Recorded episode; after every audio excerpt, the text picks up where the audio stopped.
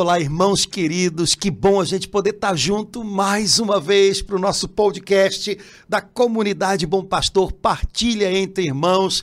Laura Beatriz, minha irmã, salve, salve, tudo bem? Salve, salve, Padre Antônio, tudo bem? Graças a Deus. Firmeza, Laura? Firmeza, além do mar na quaresma, né, Exato, quaresma é tempo para a gente aprender a firmar os pés na rocha, que é sempre Jesus Cristo, Amém, né? A gente estava conversando de que, é, lendo um dia desse um, um texto de comentário ao Novo Testamento, quando o comentarista é, falava sobre a parábola das duas casas, uma construída sobre a rocha, uma construída sobre a areia, ele dizia que uma construção tem a firmeza do seu alicerce. Se o alicerce é bem colocado, se o alicerce é firme, ele suporta tudo aquilo que vai sobre ele. Se o alicerce é frágil, se o terreno no qual se constrói é frágil, de repente tudo pode desmoronar e pode machucar quem está ali dentro daquela construção. É, São Paulo diz: é, o alicerce da nossa vida é Cristo Jesus. Esse alicerce é um alicerce firme quando a gente constrói sobre ele, quando a gente sonha, mas os sonhos da gente têm a ver com ele quando tem um lugar para ele nos nossos planos, quando o lugar dele é um lugar especial, aquilo que a gente vai construindo pode passar por crises, momentos difíceis, mas a gente sabe que vai permanecer de pé, né? A nossa vocação às vezes passa por crises, né? Dizem, Laura, você ainda não chegou lá, mas dizem que quando a gente faz 40 anos assim, a gente passa por uma crise. Então, a gente avalia algumas coisas, mas se o coração a vida, os projetos da gente estão assentados sobre Jesus Cristo, mesmo passando pela crise, mesmo tendo a impressão de que está tudo balançando, a gente consegue prosseguir com a construção e ela, ela permanece de pé. Né? É o segredo, né? É, como voltamos, né, Padre Antônio, ao primeiro podcast, Jesus, quando quiseram atirá-lo, né, do, do, do precipício, ele caminhou, prosseguiu. E eu fiquei refletindo enquanto o senhor falava sobre isso, né? Como é que a gente pode aproveitar essa quaresma para ver se a gente está construindo a nossa vida sobre Jesus, até que ponto.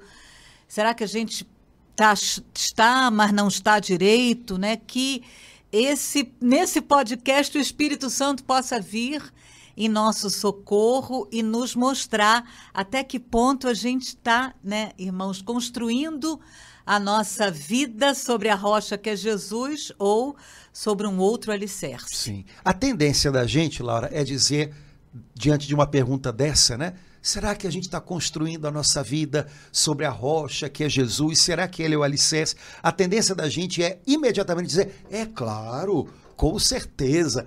Mas cuidado, porque é, quando a gente fala isso, é claro, é porque, no fundo, é isso que a gente deseja. Mas é preciso que a gente avalie é, o dia a dia. Né? É, quando a gente é criança, eu acho que você também aprendeu isso, né? Eu aprendi no catecismo com a tia Arlete, que foi minha catequista. é, a gente aprende a fazer exame de consciência. Que lindo, Lembra né? disso? A pena que perdeu a moda, Padre é, Antônio. mas, Vamos é, resgatar. não, mas precisamos. Quaresma é Ai, tempo de um profundo exame de exame de consciência. Cada vez que a gente vai se confessar, é preciso fazer um exame de consciência. É quando a gente vai se confessar muito sem noção do que precisa ser confessado, é sinal de que a gente não está levando a coisa muito a sério. Mas é interessante porque o exame de consciência, que em princípio, em princípio deveria ser feito todo dia, ele obriga a gente a ponderar sobre as coisas concretas do nosso dia a dia. Então, quando eu chego, por exemplo, ao final da jornada de um dia e faço meu exame de consciência na minha oração da noite, eu não penso sobre coisas genéricas. Uhum. Eu refaço o percurso daquele dia e vou lembrando onde é que eu estive de manhã, com o que que eu me envolvi de manhã, é, com o que que eu me envolvi na parte da tarde, sobre o que que eu falei, que tipo de coisa tomou a minha atenção. E é só num momento como esse, ou seja, de um exame de consciência que toca bem de perto as coisas do dia a dia, que a gente pode responder essa pergunta que você colocou. Eu estou construindo sobre a rocha ou sobre a areia? Porque é, a minha vida ela não se constrói sobre o que eu acho que eu. Ah, é claro que eu construo sobre Cristo. Bom, esse é o meu desejo, essa é a minha vontade, isso é o que eu acho que eu deveria fazer. Mas no dia a dia é que eu realmente percebo se isso está acontecendo ou não.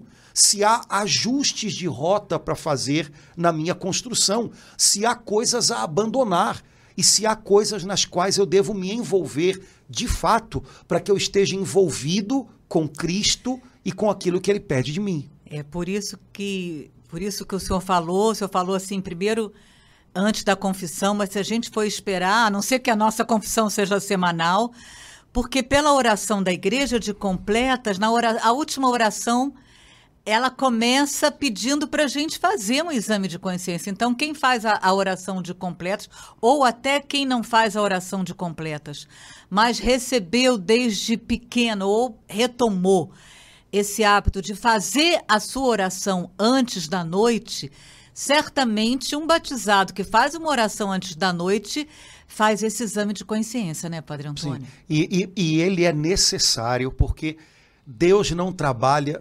Todo mundo conhece aquela famosa expressão de boa intenção é feito o caminho do inferno, né?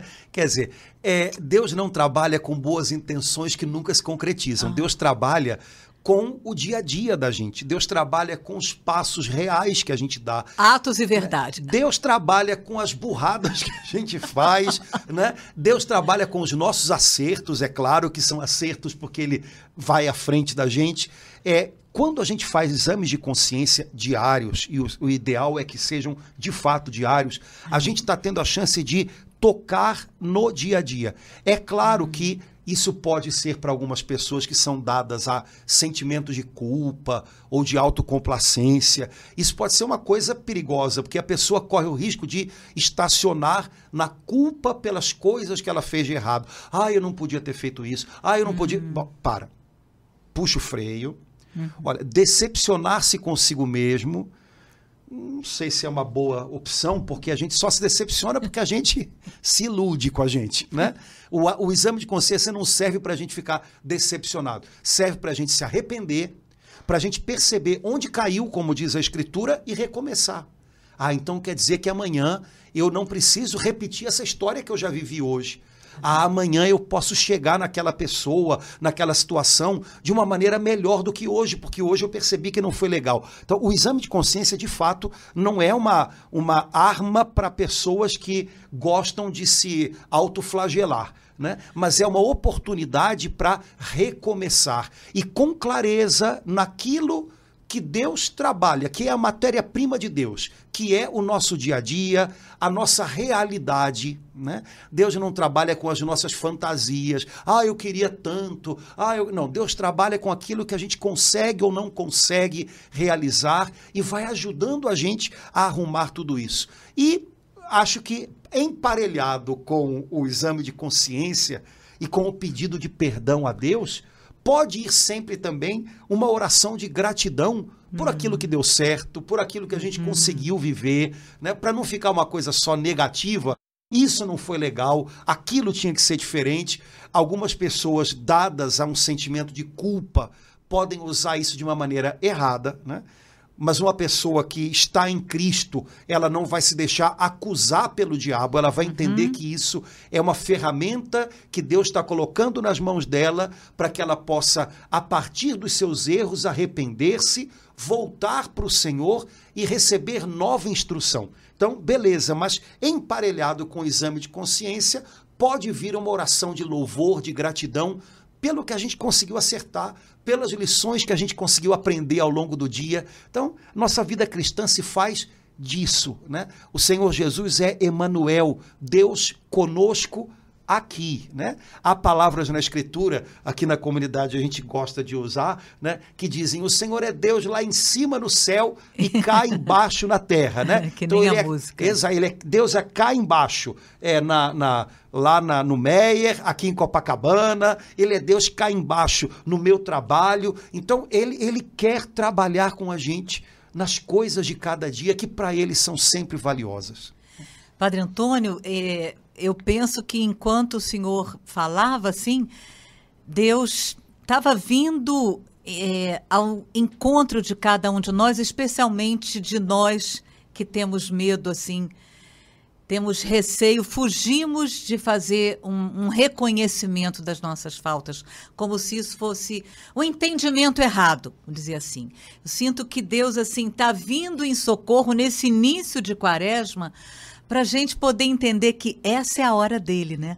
Essa é a hora do Espírito Santo, a hora que eu, Senhor, de novo, olha, pisei na bola, errei aqui, vem meu socorro, vem me ajudar senti que enquanto o senhor estava falando que Deus está querendo que nessa quaresma a gente possa, com Ele, aprender a fazer isso e saber essa é a hora de Deus na nossa vida, a hora que a gente entrega os pontos para Ele. Né? Sim, né? os nossos pecados não impossibilitam Deus de ser Deus, pelo oh, contrário, Ele já tem remédio para eles, né?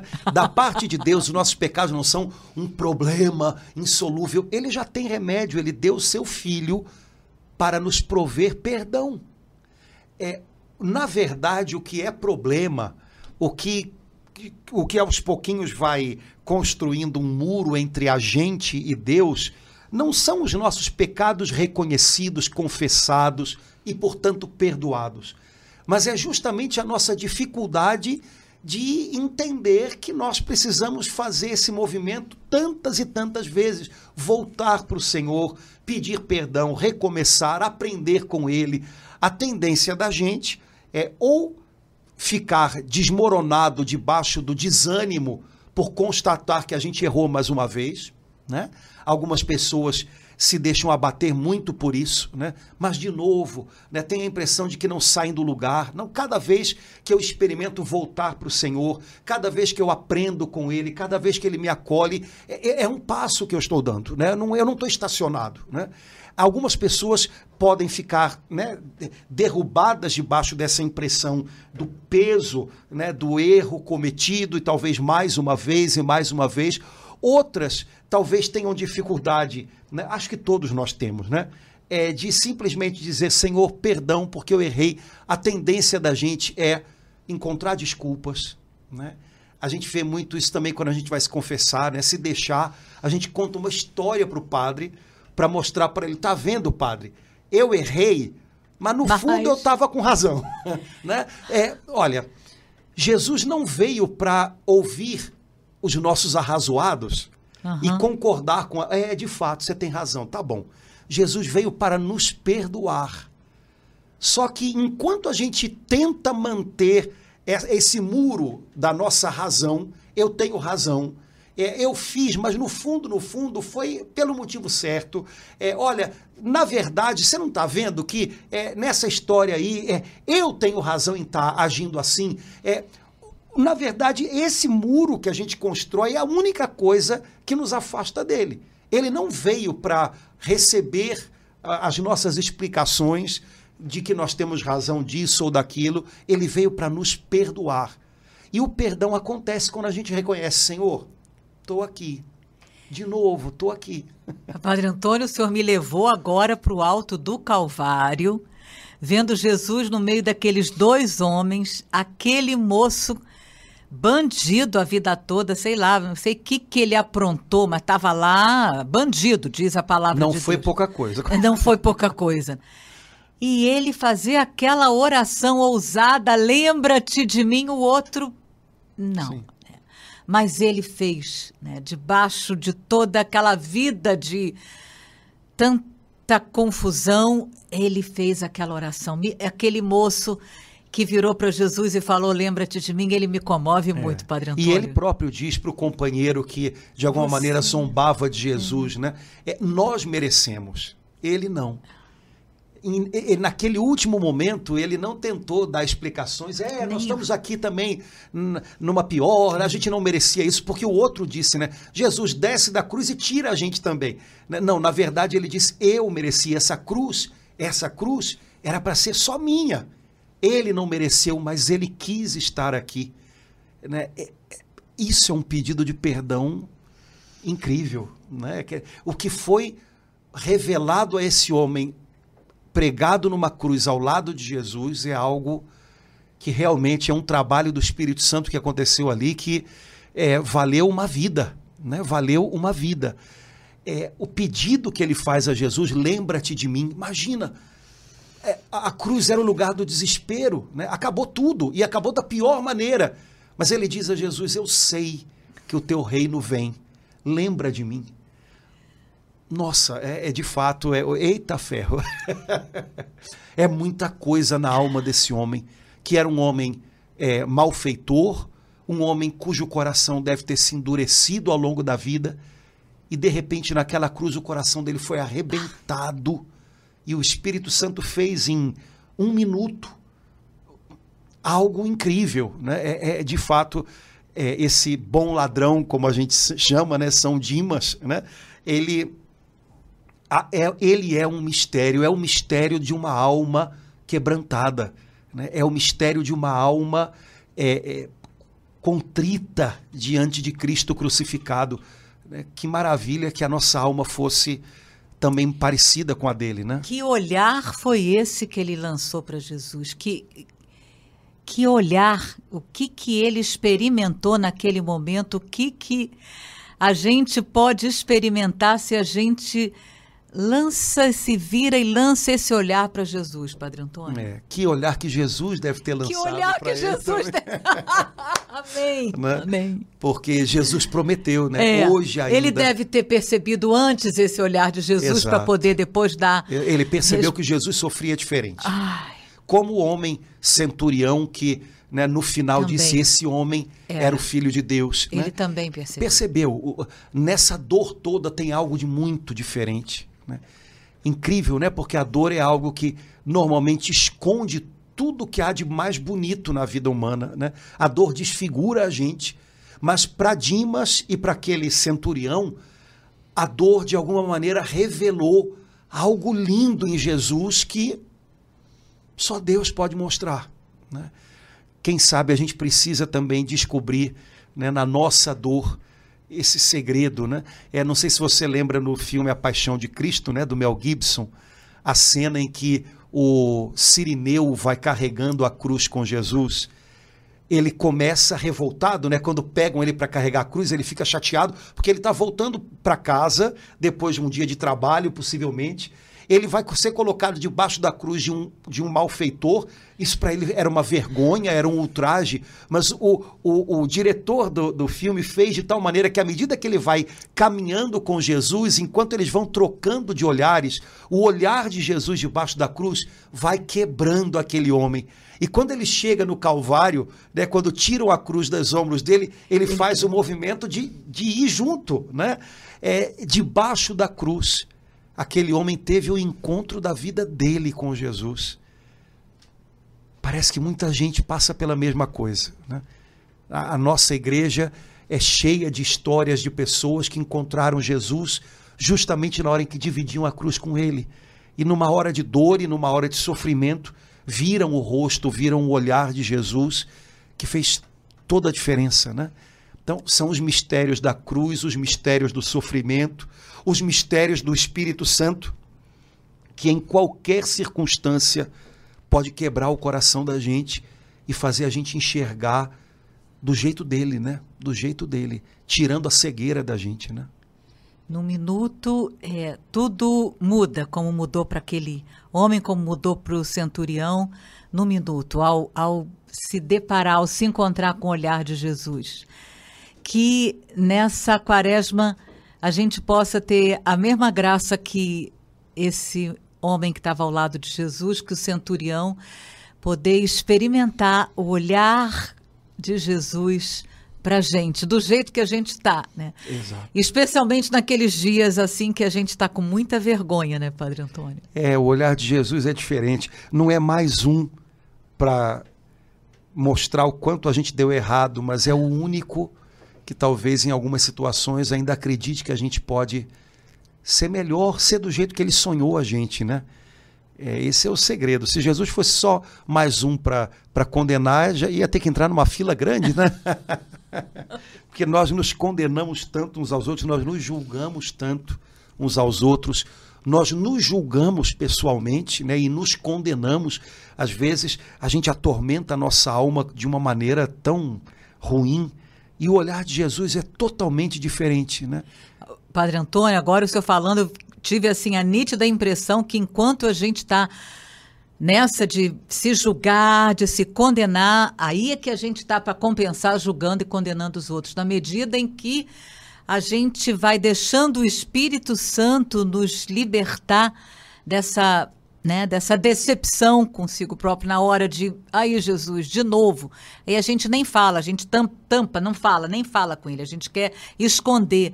Mas na medida em que o Espírito Santo vai nos ensinando, né, a a confessar para Jesus, eu acredito que a gente vai deixando de julgar os outros também. Né? Na mesma medida, enquanto eu estou me julgando e condenando, eu também estou julgando e condenando o outro. Sim, é, na verdade, são dois movimentos sempre caminhando juntos, porque no final das contas, é, eu, eu acho que eu não, não consigo mudar, eu não vou mudar, o outro também não.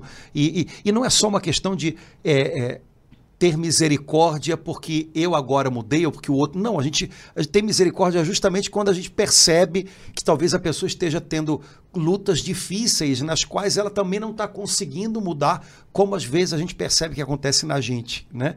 E a gente às vezes esquece que talvez aquela pessoa que a gente está julgando ela está batalhando e está lutando com coisas Ai, amém, como a gente luta e batalha e às vezes também não consegue, né? É, e como a gente precisa aprender a confiar na misericórdia do Senhor e, e dizer para Ele, Senhor, mais uma vez estou aqui, me ajuda. A pensar que talvez essa pessoa esteja fazendo essa oração também. Né? Também. Né? É, aos pés da cruz de Jesus somos todos muito parecidos, né? Ninguém precisa menos. Ninguém precisa menos. Todos precisamos daquela imensa, infinita misericórdia dele. E aí, Laura, continuamos então vivendo a quaresma. Vamos vivê-la. É, já. Padre Antônio, eu fiquei muito tocada com a frase que o Papa Francisco é, elegeu para que todos os católicos a, vivessem essa quaresma e é, Gálatas 6, 9 e 10. Que bom que o senhor está com outra Bíblia, porque na tradução do Papa que eu li no Vaticano não é essa a tradução da Ave Maria, não. Também não é a da Bíblia de Jerusalém, mas é bom porque cada uma dá é. uma, né, um, dá uma pinceladazinha com, com uma força em algum ponto. Então, me conta como é que tá aí. Então, Gálatas 6, 9 e 10. Não nos cansemos de fazer o bem. Porque a seu tempo colheremos, se não relaxarmos. Por isso, enquanto temos tempo, façamos o bem a todos os homens. Na é, frase do Papa, para aí, para aí, aqui na Ave Maria, ele completa mais particularmente aos irmãos na fé. Beleza. Gálatas vou, 6, 9 e 10. Vou ler como está na, na, tradução da Bíblia é, de Jerusalém. Não desanimemos na prática do bem, pois se não desfalecermos, a seu tempo colheremos. Por conseguinte, enquanto temos tempo, pratiquemos o bem para com todos, mas, sobretudo, para com os irmãos na fé.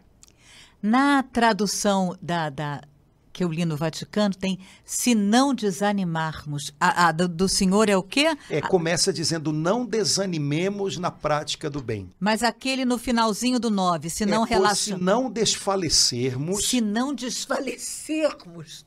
É, vamos, vamos lá nesse negócio. Ah, e se não desfalecermos? Olha, primeira coisa que eu acho interessante para mim, porque já tem anos que o Senhor me precaver com esse problema, é, que, é, vai ver que é o meu problema. Então, por isso que ele está lendo.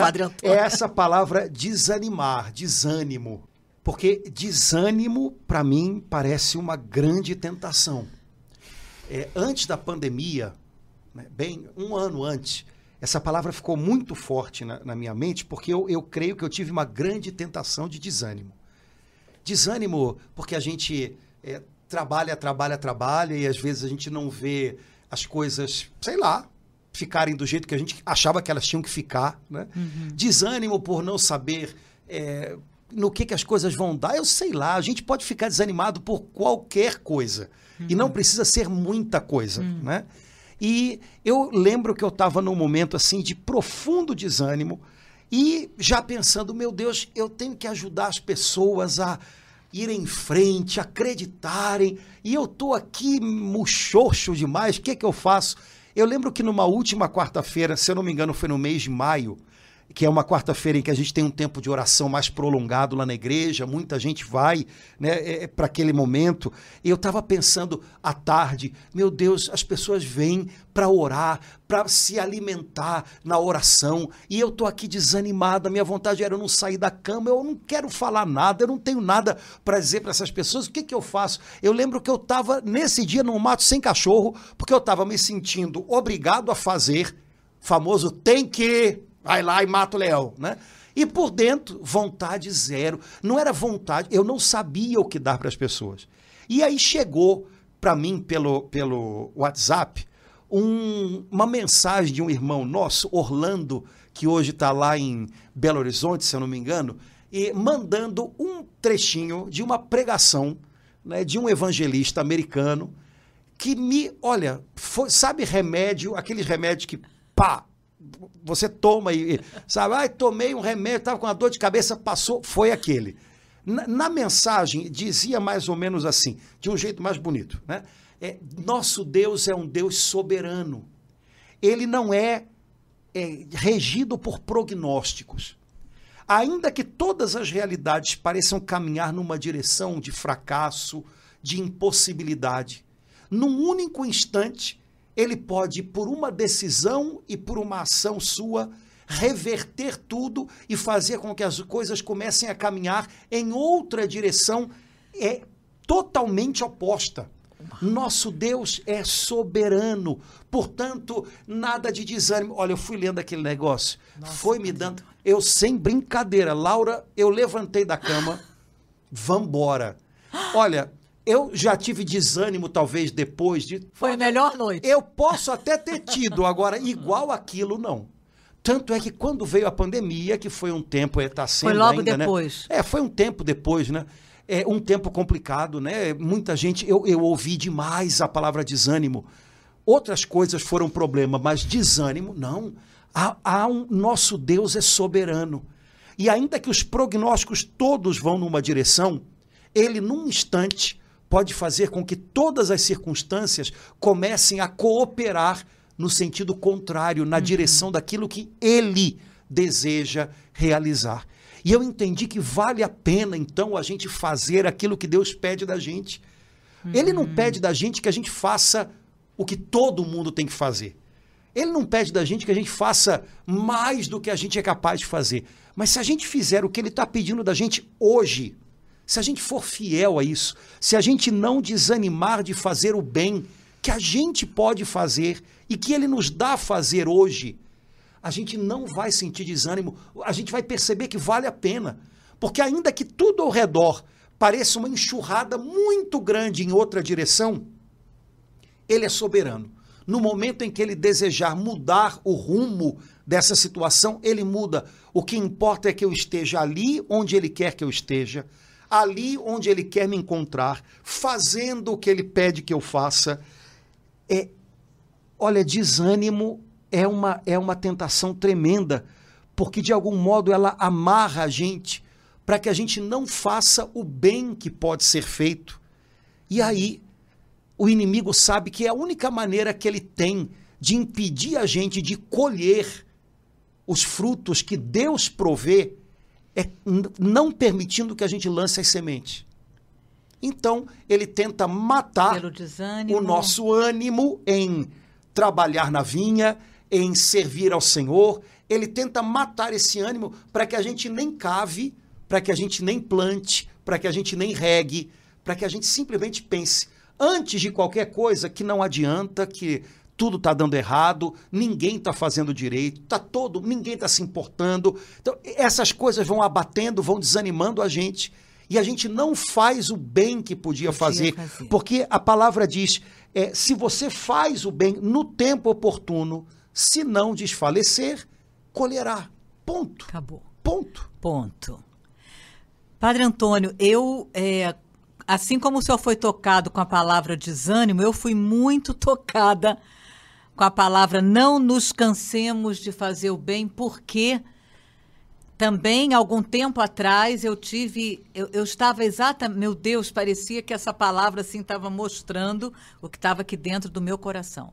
Eu estava é, contabilizando. Ai, que horror, que vergonha. Eu estava contabilizando o bem que eu poderia. Não, agora chega.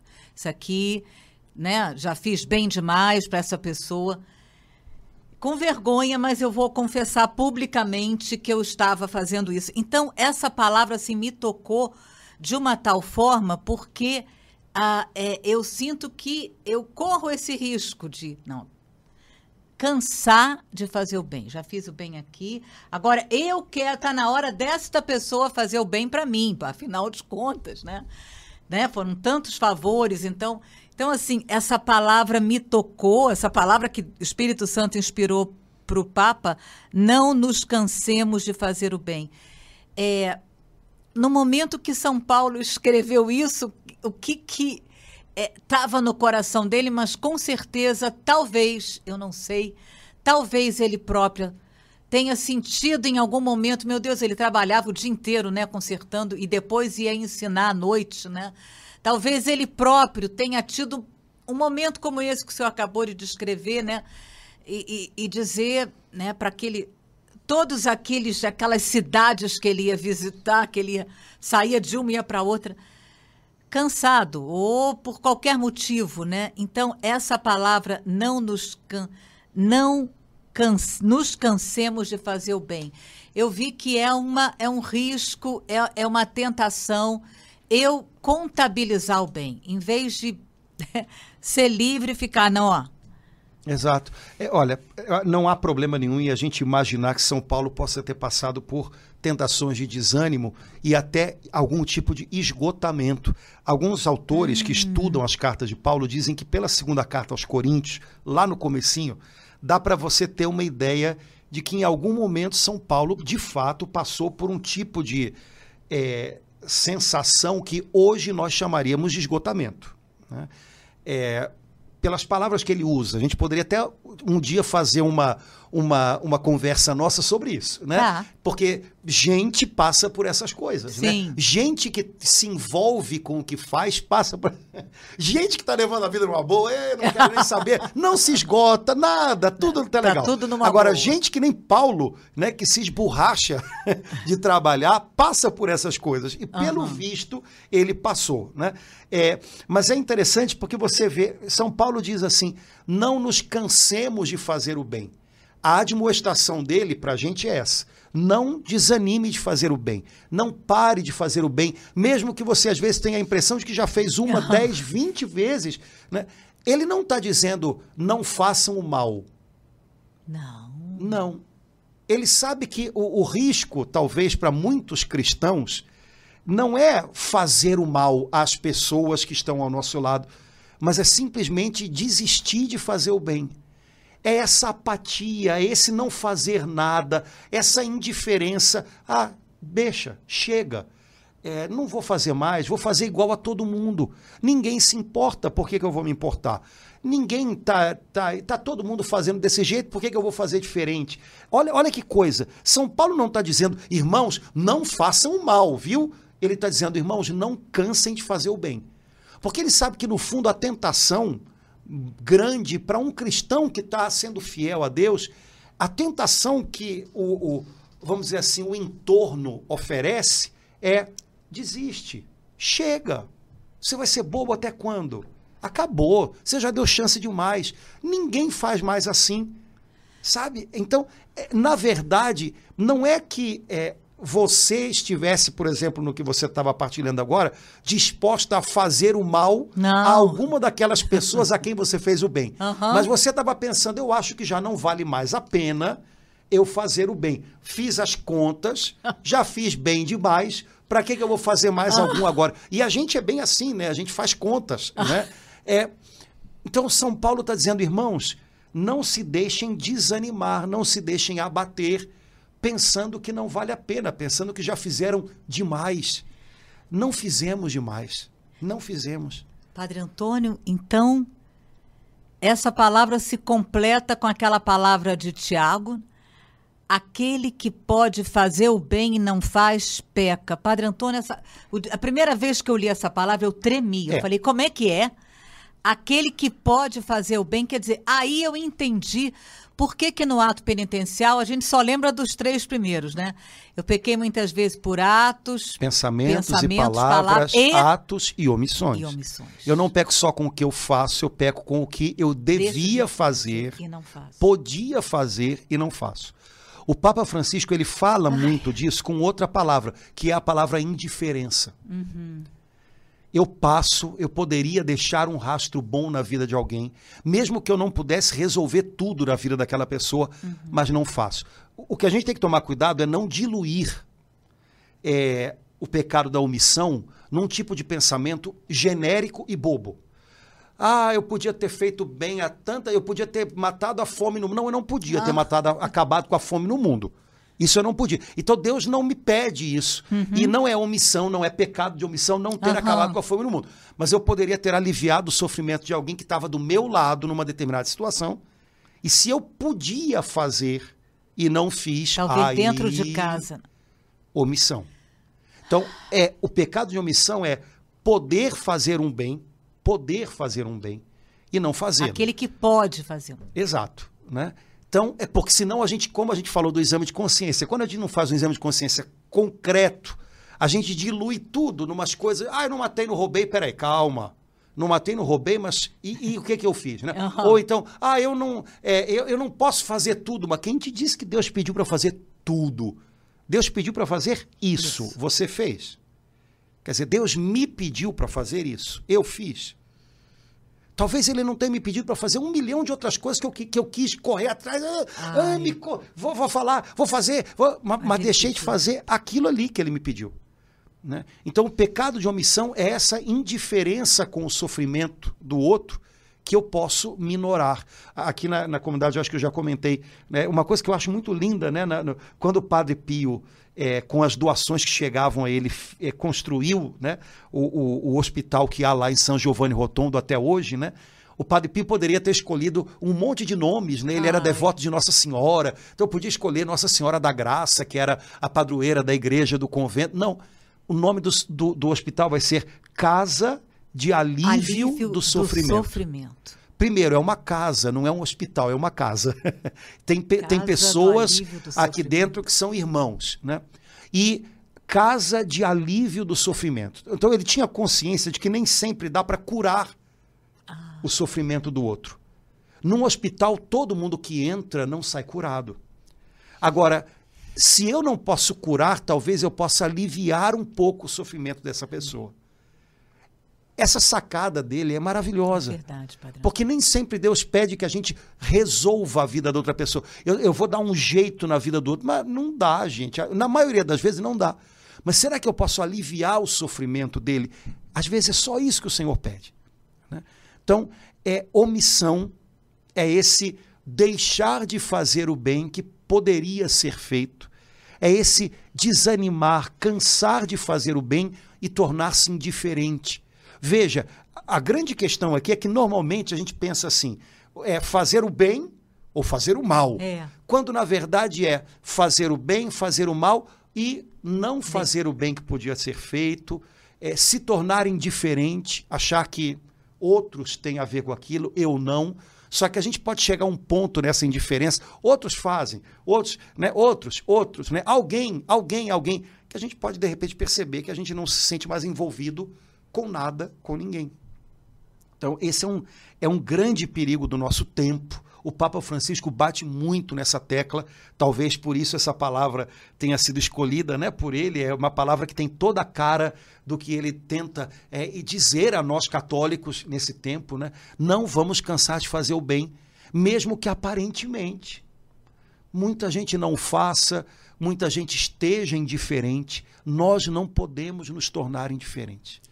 Eu sinto que no versículo 10 é, é uma sacudida é, enquanto temos tempo, significa que vai ter um momento que eu não vou mais ter tempo para fazer o bem. Então, essa, essa expressão me infunde temor de Deus no meu coração. Sinto diretamente, enquanto eu tenho tempo, eu faço porque pode ser que esteja um momento é. que. Há alguns dias, alguns dias, uma semana, duas, é, o Papa declarou venerável uma freirinha hum. mineira chamada Irmã Benigna. A irmã Be Madre Benigna? Irmã Benigna, ah. vítima de Jesus, né? Das irmãs de Nossa Senhora do Amparo.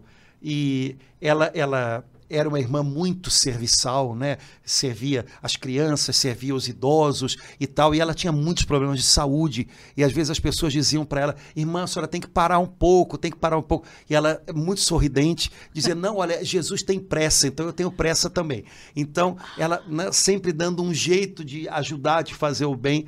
É claro, esse Jesus tem pressa não significa que Jesus é ansioso, né? A, a pressa de Jesus não se resolve com a nossa ansiedade. Mas dizer Jesus tem tem pressa, né, talvez tivesse a ver com esse, isso que você disse aqui, né, enquanto temos tempo. Né. Eu cresci ouvindo Legião Urbana dizer que temos todo o tempo do mundo. Quando a gente pensa que é muito jovem, né? Uhum. É, a gente acha que tem. Mas não, um dia a gente descobre que não tem. Não tem. A gente tem hoje. Hoje. Hoje. Né? Então, hoje, enquanto temos tempo, hoje, façamos o bem para com todos, especialmente os irmãos na fé. Então, é um chamado e tanto. O chamado não é resolva todo mundo. Não. O chamado não é faça tudo, se vire. Não, o chamado é faça o bem que você pode fazer. Faça o bem que está ao alcance da sua mão hoje. A todos, a quem você encontrar no caminho. Faça o bem. Né? É, deixe uma marca boa no seu caminho. Acho que é uma, uma coisa legal.